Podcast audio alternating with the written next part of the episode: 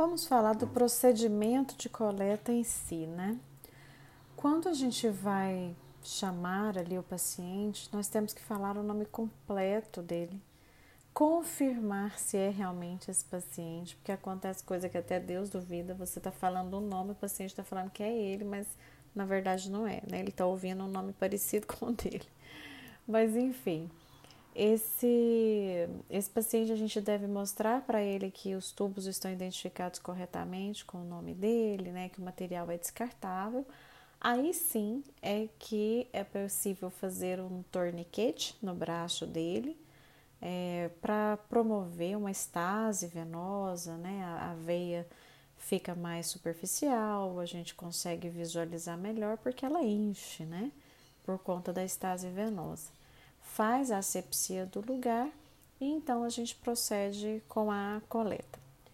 Nós podemos coletar três tipos de sangue, a depender de qual é o objetivo, de, do que a gente vai fazer com essa amostra biológica. Nós podemos ter sangue capilar, que é aquele que a gente obtém colhido do lóbulo da orelha, da polpa digital, né? do calcanhar, então, ah, vai fazer o teste do pezinho, né? O padrão é que se colha, então, o sangue do calcanhar desse bebê e ali a gente tem, então, uma lesão de vasos e obtém esse sangue capilar.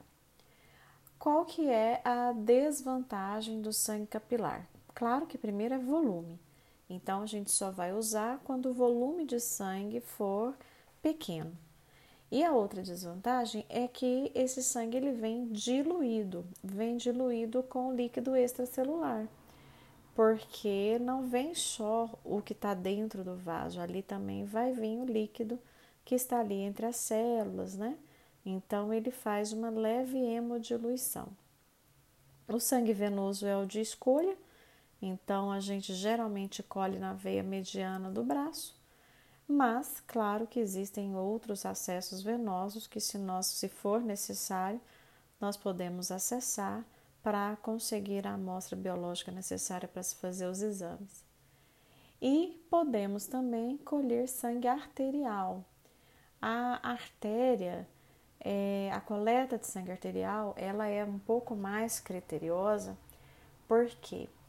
Porque a artéria é mais profunda, ela requer uma perícia maior.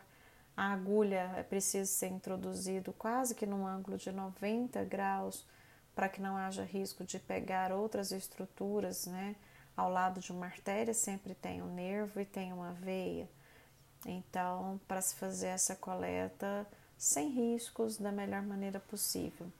E aí a gente pode coletar tanto na artéria radial que é essa artéria que a gente sente no pulso, seguindo o polegar, descendo até o pulso, a gente vai sentir aí essa artéria pulsando, ou a braquial, que é na dobra do cotovelo, na parte interna, a gente também sente essa pulsação, ou então a artéria femoral. E o sangue arterial ele é muito utilizado para fazer gasometria arterial. É, então, em hospital se pede muito gasometria arterial principalmente para pacientes que estão em UTI. A, na hora que se faz a escolha então da veia, a gente vai fazer a punção e aí existem alguns erros que podem acontecer durante a coleta.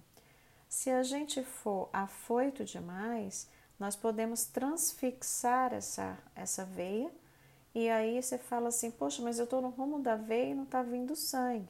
É porque você atravessou essa veia, você transfixou. Aqui você pode ter uma solução. Você puxa de volta um pouco essa agulha para que ela venha para a luz do vaso e você vai conseguir colher o sangue, tá? Isso dá para ser corrigido na maioria das vezes. Às vezes você está numa direção incorreta, é, a veia tá um pouquinho mais para o lado e você está ali tentando e não está conseguindo coletar. Uma outra que acontece muito é quando a gente tem vasos muito fininhos.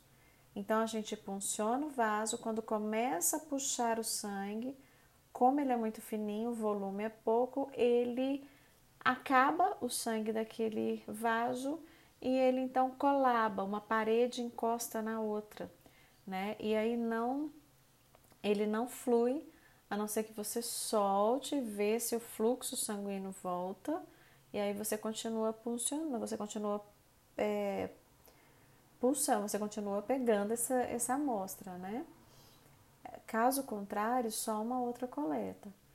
É uma coleta que é bem doloridinha e que às vezes a gente fala para a pessoa, olha, nossa, tá ardendo essa coleta. E aí a pessoa, ai, como assim, né? Depois que a gente fura a veia não dói mais. A pessoa tá falando que tá ardendo, deixa de ser mole. E na verdade, se o bisel da agulha, que é aquela parte cortante, ficar é, pegando na parede da veia, é, realmente é uma, é uma coleta que vai ser dolorosa. E outra, o buraquinho, né, o diâmetro por onde vai fluir o sangue fica menor. Então a chance de hemolizar é muito grande. A gente vai ter amostras muito ruins que nós vamos ter que descartar e solicitar uma nova amostra, porque faz muita hemólise. E por fim, quando a gente vai colher dos nossos pacientes que têm vasos muito frágeis, pacientes que fazem quimioterapia, pacientes idosos, isso acontece muito. A gente punciona a veia e quando punciona, ela realmente rompe ali naquele local e aí a gente não consegue colher. Então, esses são possíveis erros né, que podem acontecer durante a coleta. E depois, então, que a gente coleta, colocamos ali, pedimos o paciente para segurar com o algodão para evitar que sangre no local. E vamos utilizar tubos com anticoagulantes. Então, pessoal, de procedimento de coleta, creio que é isso, dá para ter uma breve noção. E só fazendo uma coleta mesmo, para que se tenha prática, né? São horas de vivência. Então é preciso ir praticando aos poucos e com certeza depois de um tempo a gente faz essa coleta com maestria. Até mais.